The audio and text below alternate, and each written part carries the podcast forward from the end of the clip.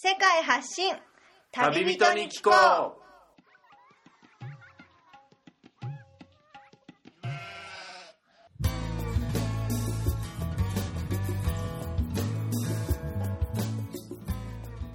この番組は世界各地で出会った興味深い旅人や現地在住の日本人にざっくばらんにインタビューをしていくトーク番組です。さて今日のゲストからは一体どんな話が飛び出すのでしょうか？こんにちは。今回は高知から千葉県富津市金谷というところにやってきました。ここ金谷は東京の中心から約2時間のところにある海沿いの港がある町なんですがここで移住をされた男性の方にこの金谷の魅力についてえーその彼の活動について詳しく聞かせていただければと思いますがえー今回のゲストは、えー、ケンジさんことケンケンさんですねよろしくお願いします、はい、よろしくお願いします。広田健二と申します。金谷富津市の金谷に今日初めて来たんですが、うん開放感ありますね、うん、ですね。そのビーチがあってすごく開けた海が見れるっていう開放感っていうんじゃなくてあのなんていうんですかね僕が山あいの群馬出身でして、はい。そこからするとやっぱ海に馴染みがなく、うん。なんかその小さめの町なんですけど、うんその港のあたりとかなんか人が結構いるなっていうイメージがあって何かうん観光か何かでこう栄えている場所になるんでしょうか、そうですね。いなんか、のこぎり山っていう山があってはい、もともと石切り場の盛んだったはい。山で、で、そこのところに、一応ロープウェイとかもあって、観光地で結構外国人とかも来るような、あで、東京から2時間で日帰りで来る観光客とかもいます。あそうですか。ノコギリ山っていうと一体どんな形をしてるんだろうっていうふうにうん。想像しますが。ギザギザですね。ギザギザ、うん。はこう石がこう切ってあはい。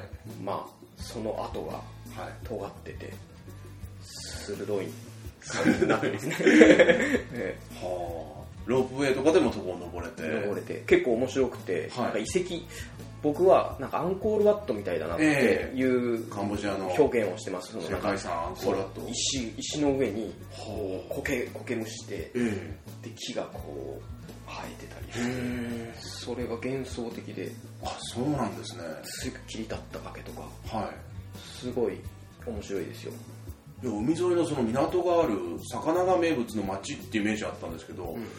そんなアンコールワットのような遺跡のようなものがあるのはちょっと初耳でしたね。すごい。い行ってみてほしいですね。あそうですか、えそれはあの結構お年を召した方でも、まあ、ロープウェイとか使えば比較的安全に行けるちょっとハードルが高いような。ちょっとハードル高いですけどね。うん、結構階段も多いんではい。ロープウェイ登ってからもあの階段が結構多いんで。うん。まあお年召した方はちょっと覚悟はいります。ねああまあでも足腰に自信がある人は、うん。ぜひ来る価値はあると。あります。そうですか今このケンケンさんは、はい。えー金谷に来てどれくらいお立ちになりますか？えーっと昨年の8月から、はい。えー移住し始めて、まあ約1年と。ですね。そうですか。はい。それまではケンケンさん自身は千葉のご出身ではない？ない。東京出身ですね。そうですか。でもいろいろな縁があって、はい、もう住んでみようと。うんなった経緯についても後ほど聞いていきたいんですけども、はい。この金谷港町その鋸山以外に、あここに来たらこれをちょっと味わってほしい。これはちょっと僕が金谷に住み始めてそれは今やっぱり良かったって感じるところをいくつか？えピックアップしてもらえたらと思うんですーまあ、食べ物で言うと,、はい。えー、とアジフライが有名で。はで肉厚でですねあはい。で量も多くて、まあ、1000円ちょっとするんですけど定食取ったら、アジフライ定食。もうすごい食べ応えがありますね。食べ応えが。そう。へえ。黄金味っていうなんか味の種類らしくそう。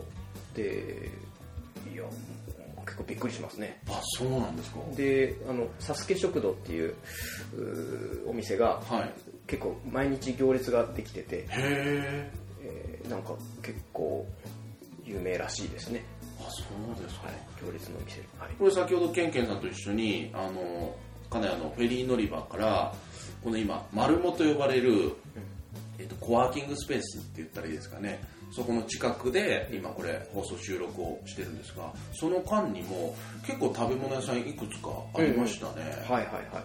そうですね、はい。ラーメン屋さんとかあと古民家のカフェとかですね。メキシコ食堂ありましたね。カランコロンとか。そうですね。あの古民家のカフェはちょっとこの辺にある建物ではないように感じましたね。そうですね。ちょっと聞いた話だと、はい。飛騨の方のなんかしダムなんかもともと村があって、はい。そこにダムが作られるっていうんでそこから移築してきたっていう話は聞いたことありますね、そうなんですか。まあじゃあ多分こっちにそれを持ってきてカフェをやったらいいんじゃないかっていう、そう。そこの古民家も素晴らしい雰囲気があってですね。あそうですか。ええ。行ってもらいたいですね、コーヒーもこだわっててですね。へすごい、ええおすすめします。えいやまあ東京にいたらやっぱあの築地市場、はい。あそこでね東京湾とか近郊で取れた水揚げの魚があるかと思うんですけど、東京にケンケンさんもお住まいでしたら、築地の近くのご出身というふうに収録前におっしゃってたかと思うんですけど、その港の魚を小さいところから食べてるケンケンさんからしても、はい。ちょっと金谷の魚は違うと。美味しいやっぱ取れたてだからですかね。うん。なんでかわかんないですけどはうまみが詰まってる感い、じ。詰まってる。がしますね。魚介類に関しては。はあ。中でもアジフライと。アジフライはやっぱ、うん食べてもらいたいですね。お刺身とかももちろん。お寿司ももちろんうまいですね。いやーちょっと食のイメージがこの金谷にそこまでなかったんで、観光の場所も先ほどあるってうん、うん言ってましたけど、ね、外国人も来たりとか。そうなんですよね。人口で言ったらでもそこまで大きくない町ですよね。そうですね。3000人ほどといううん。人口ですね。で JR の駅が、はい。これ総武線ですかね。えー、内房線あになります。内房線になりますかね、総武線で乗り換えて東京からうん。内房線で乗ってこの駅来たんですが、駅でいうと浜金谷はい。の駅から、まあそのさっき言ったカフェだったりメキシコの,、あの食べ物屋さんだったりフェリー乗り場も徒歩圏内でそうですね。行けて。田舎なんだけども車が必要なくてあスーパーもまあ丸物の、まあ、目の前にあったり。あはい。すごい。この距離感はすごくいいですね。ですね。田舎だともう車が必須っていうのが多分イメージでイメーねジありますけど。田舎っていう言葉の中にも段階とか階層がおそらくありますよね、うんうん僕が住んでいる高知の嶺北地域だと中山間地域で本当に標高高いところ 600m、700m ぐらいに住んでる人もいれば街中だったらそうじゃないところもあるんですけどやっぱ車は必須。うんうん。でまあこの金谷に関しては車を持っていない人でもうん。もう十分暮らせる。ですねで2時間電車に乗れば一応東京にも日帰りではい。行けると。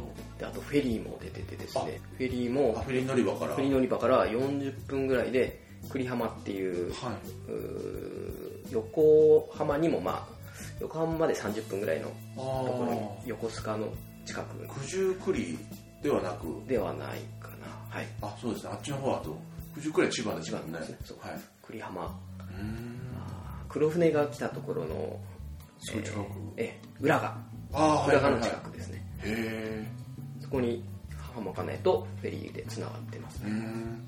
たまに生活しててフェリーを使うこととかあの東京とかだと電車で行っても、フェリーで行っても大体同じぐらいだったんですよ。そうなんですか。だから気分を変えてああフェリーで今日は帰ろうかなとか。そういうこともできると。できますね。そうですかすごい楽しいですよ。へえあの個人的にいろんな乗り物大概大丈夫なんですけど、い。あのね船酔いがちょっとあるですよね。うんあの波の揺れ具合によって そのフェリーの路線はどうなんだろう。大丈夫あのすごい大きいんで。ああ全く揺れは。揺れ全くはないですけどままあ酔う人は少ないんじゃないかな、あ、うん、そんなにグラグラは揺れないあそうですか。大丈夫ですいや海外旅してもね大変なありますね。航路とかありますからね。いや後々その話もはい。お伺いしていきたいんですが、その先ほども何度か言葉キーワードが出ている丸茂という場所。はい。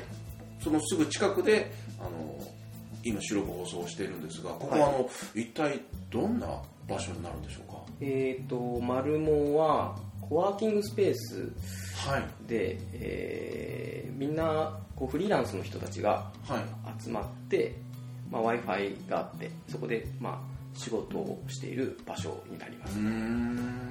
ここで定期的にいろいろなイベントであったり、はい。まあ、養成講座的なのが開かれているっていうのをちょっとお聞きしましたね。そうですね。年に6回ぐらいですね、はい。まあ、1ヶ月2ヶ月1月。今年だとお2月と3月。と5月とかにもあったのかな。はい。で定期的にやっててその全国からあーそのフリーランスになりたい人たちが、そのマルモに集まってうん。合宿の形で、はまあ、ブログだったり、はい。ライティングだったりウェブサイトの作り方とかをはい学ぶ講座がありまあフリーランス養成講座とすですね。いわゆる呼ばれるはい。年に6回も開催をされてるんですね。ですね。はあ。コワーキングスペースでありつつそういう養成講座を開いているうん。丸も若者が結構全国から集まっていると。ですね。講師陣は代表的な人だとどういう人がえー集まってくるのかな。はそうですね。ブロガーの人が結構多くて、い。えーまあ、アンチャっていうまじまじブロガー。まじまじ。まちまちパーティーというまじパーティーですかね。はい。っていう女性のはい。ブロガーを講師に有名ブロガーですよね。だったりとか、はい。藤沢敦さんっていう電子書籍をいっぱい毎月出していた、うん。あーブロガーの人だったり。はい。八木仁平君も去年あの講師として来たこともあります。稼いでる高知出身のブロガー。ですね。そういう人たちをうん。講師として呼んで、読んで講座をやってますね。そうですか。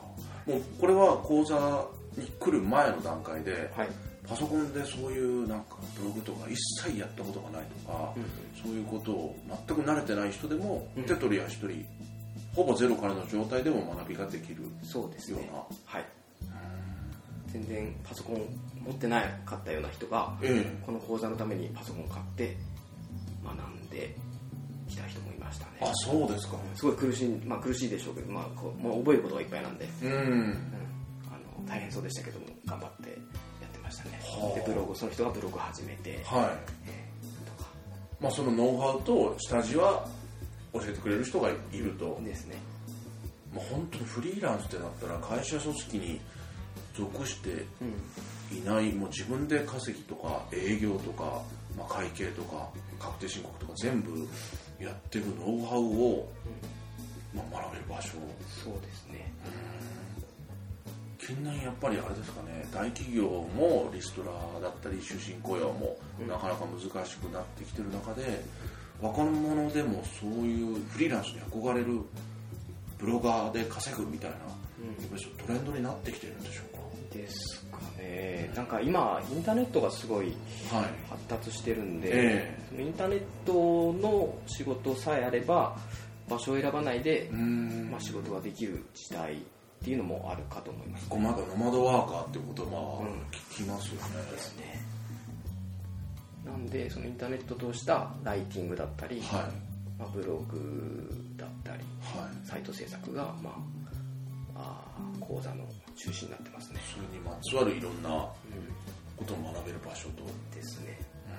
さらになんかその横のつながりもすごい増えるんではい。そこでフリーランスの人たちが集まるんでえそのお互いできないことをカバーし合って、えうん。えーまあ、してたりもすることもありますね。例えば僕はカメラが得意なんで、はい。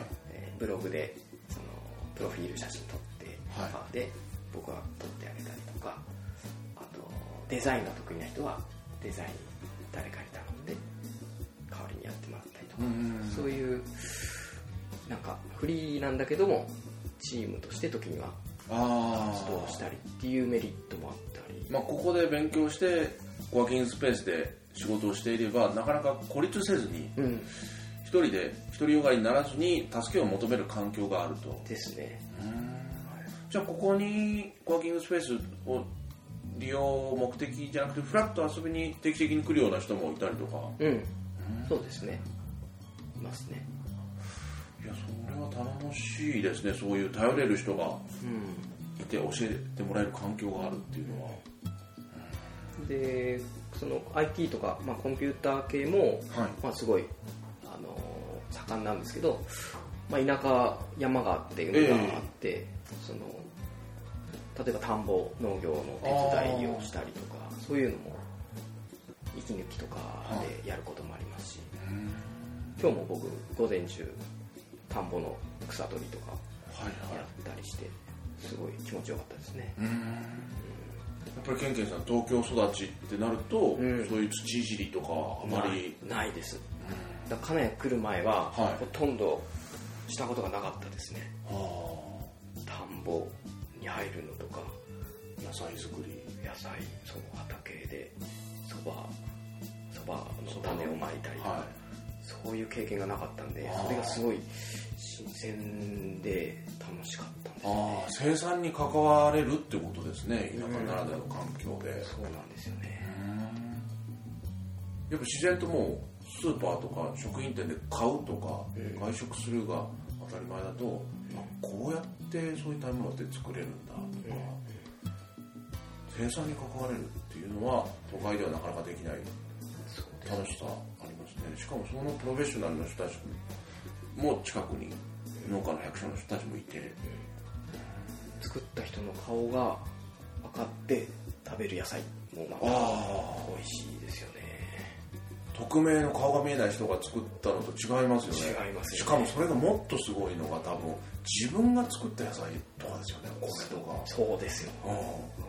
それはなんか人の子供も自分の例えば弟お姉ちゃんに子供が生まれても可愛いでしょうけど自分の子供だと別格で可愛いっていろんな人が言えますね。なん。かそれみたいな近いのかなって勝手に思って。あのーちょっと金谷とは違う話で、はい。南房総の方にビロエムっていう古民家をやってる女性がい。て、ビロビロさんっていう人がいてその人の家に行ったら、はい。卵かけご飯が出てええ。それを食べたんですけどその米米もはい。そこで作って、自給して作ってて。醤油もそこで作あって。醤油自体も作っていて。で卵はそのビロさんのお師匠さんジロエムっていうところの作った卵で。ああもう鶏からもう生まれたばかりの卵。全部知ってる人のああの材料でできた。しかもそういうところで食べる卵かけご飯の器とかも陶器も ねちゃんとした多分なんか陶芸ので箸もちゃんとしててみたいな。その卵かけご飯がものすごく美味しい。へ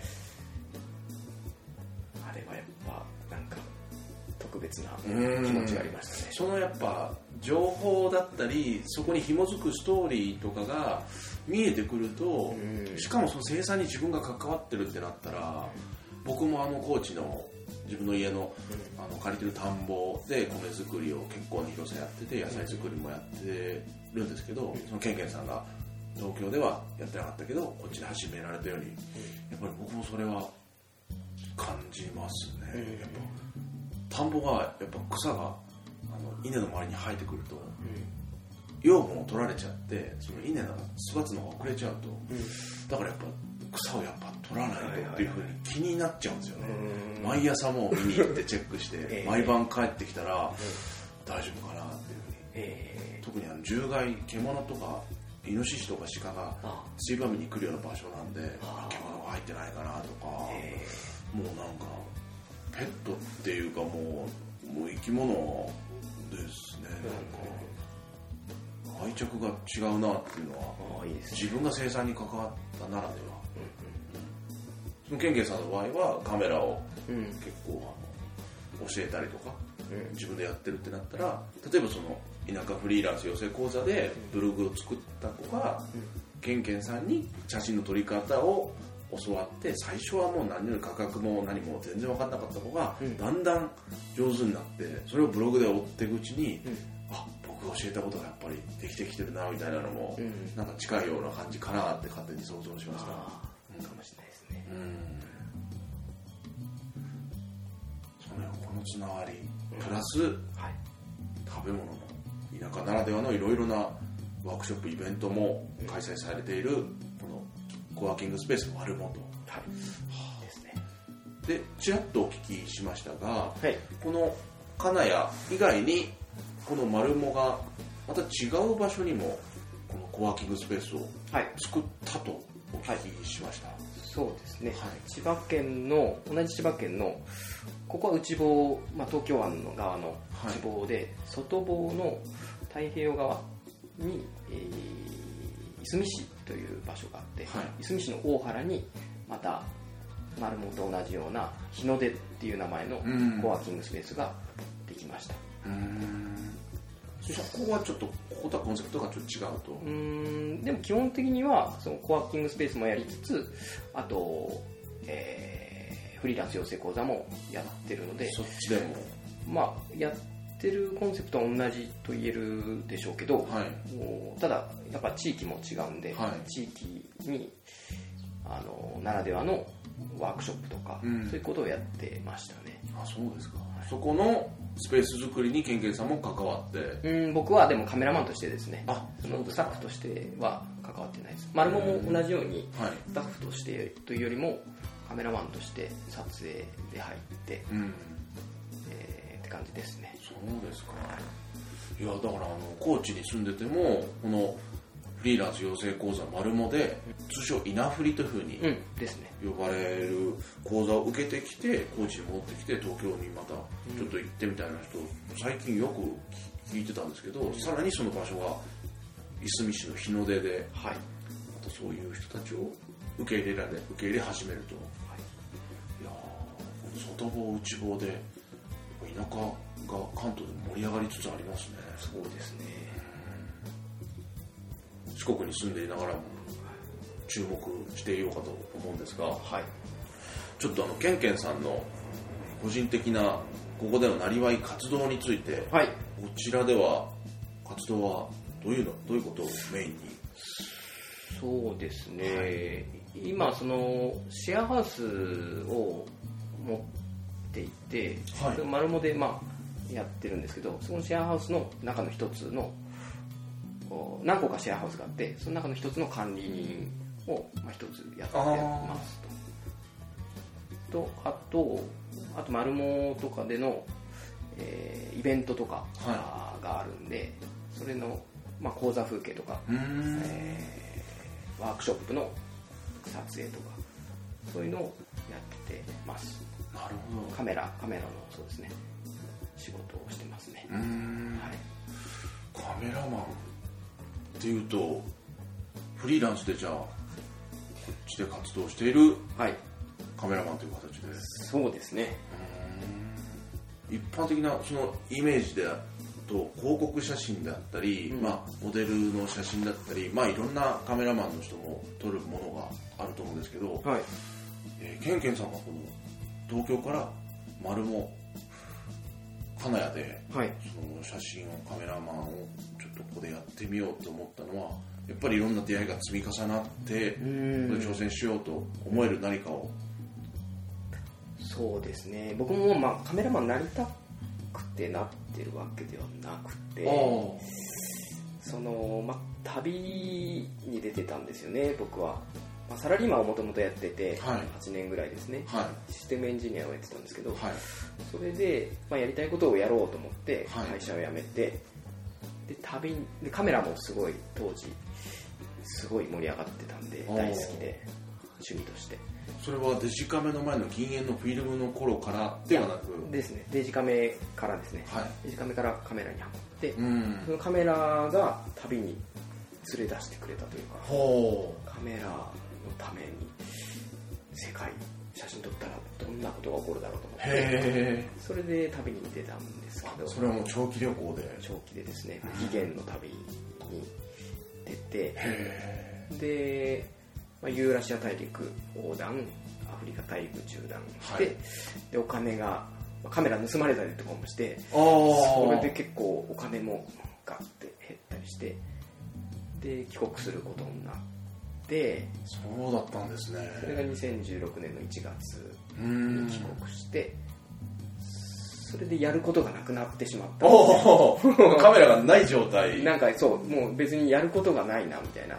旅という目的が終わってどうしよう。あ日本にー帰国して何しようと思ってもう不安になってしまったんですね。そのもうお金もどんどん減っていくし。うん。っていう中でなんか友達が結婚式の写真を撮ってくれっていうあことを頼まれて、あまあお前がカメラ得意なのは知ってるからそうそうぜひお願いしたいと。そう僕に撮ってほしいって言ってくれて。へでもそんなことやったことなかったんでえはい。どうしようと思って実績がないからうん。でも依頼が来たと。依頼が来たと。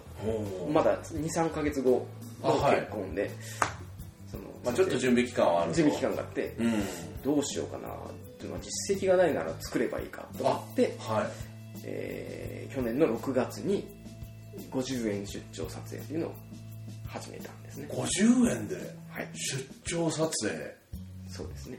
へえなんかもうやる、まあ、とりあえずやってみようはっていうのでやったら結構いっぱい依頼をもらってでその依頼に応えるのがすごい楽しかった。んですよね。でそれでじ自分が元気になってって。実績もそれでつきますよね。ですごいその時落ち込んでたんですけどもうやることがなくて。その依頼募集したと同時にだんだん元気になってきて。でその時に金谷に友達が住んでて。はい。この金谷に。はい、で僕の写真を撮ってくれっていう依頼があってで金谷は観光でも何回か来たことがあはい。知ってて。丸物のことも知っていて。丸毛のことも知ってましたね。でじゃあ1週間ぐらい遊びに行くから止めてよっていうので、試しに来たらすごい面白いところでのんびりしててでもなんかカルロスとか面白いやつがいて。はい。カルロスさんが有名ですよね。そうですね。ブロガーのカルロスがいて、はなんかすごい刺激もあってでものんびりしててい。は面白いとこだなとい思って、うん。で同時にまあシェアハウスの管理人も誘われて。ああ。そこで移住を決めたんですよね、そうだったんですか。はい、ちょっと僕の話になっちゃったんですけど。いやいや、僕がケンケさんの話を聞く時間なんではい。い。やあの会社員を長いことやっていた後、はい。まあ無期限の旅に出かけてそれがカメラのために出かけたっていうのがすごく今聞いて印象的でしたね。写真が僕を世界にカメラがあるから僕は世界のいろんなところに行けたっていう感じ。ですね。すごい日本で写真撮ってても楽しかったんですけどえ外国で撮ったらとんでもないことが起こるんじゃないかと思って。えもうそこに行く理由になりますよね自ら。あそこはあの世界遺産があるから、これはとりあえず自分の腕で撮りたいと。世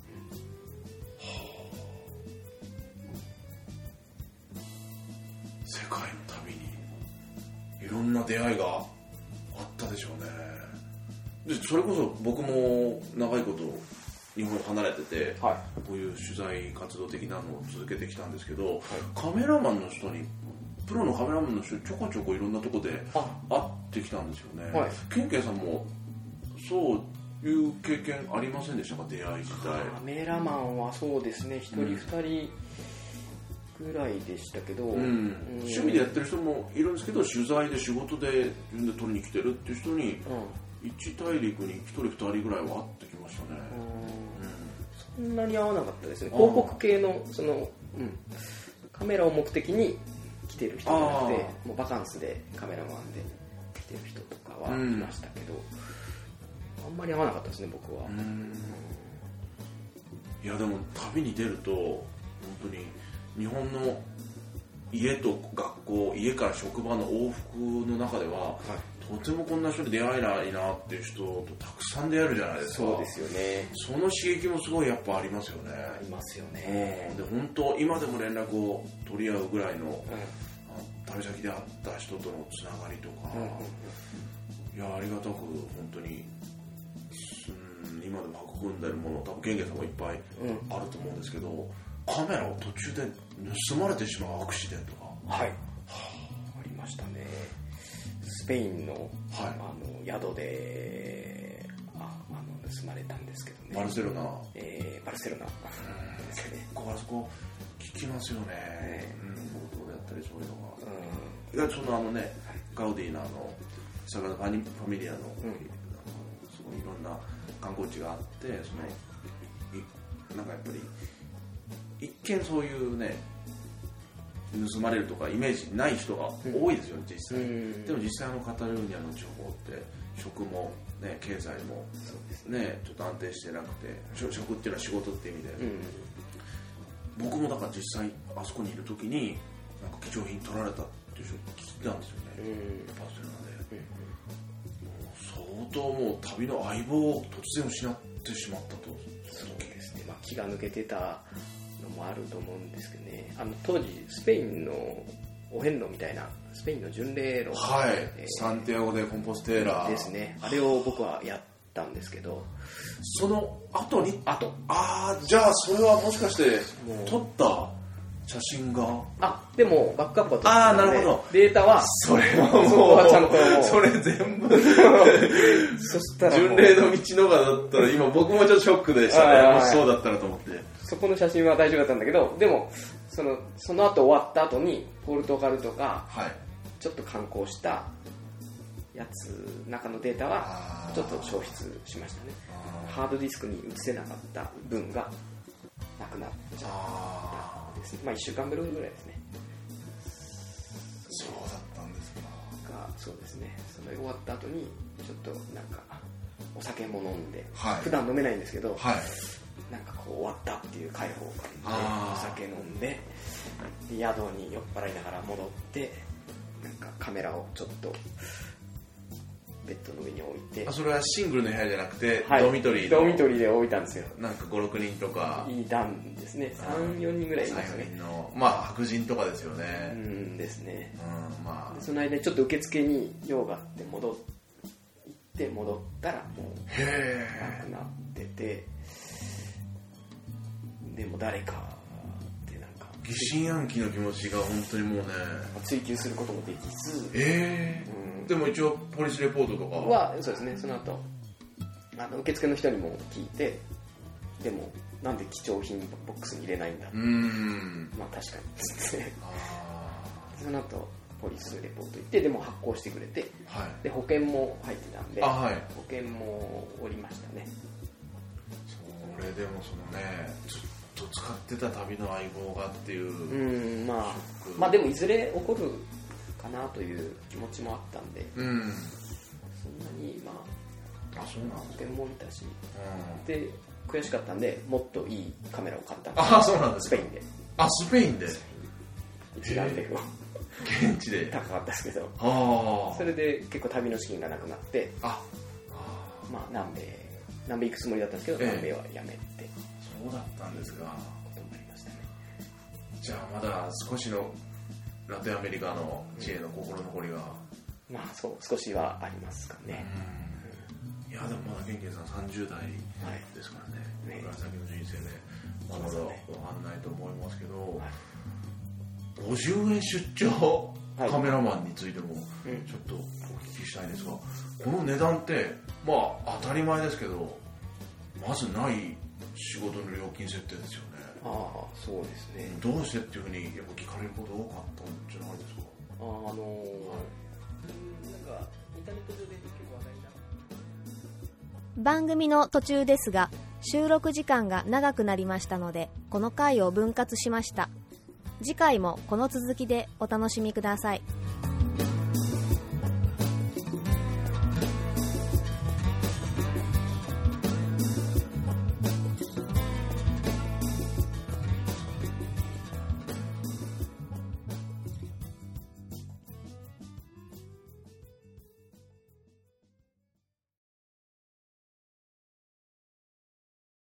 この番組はバックパッカーを応援するたびたびプロジェクトの提供でお送りしました。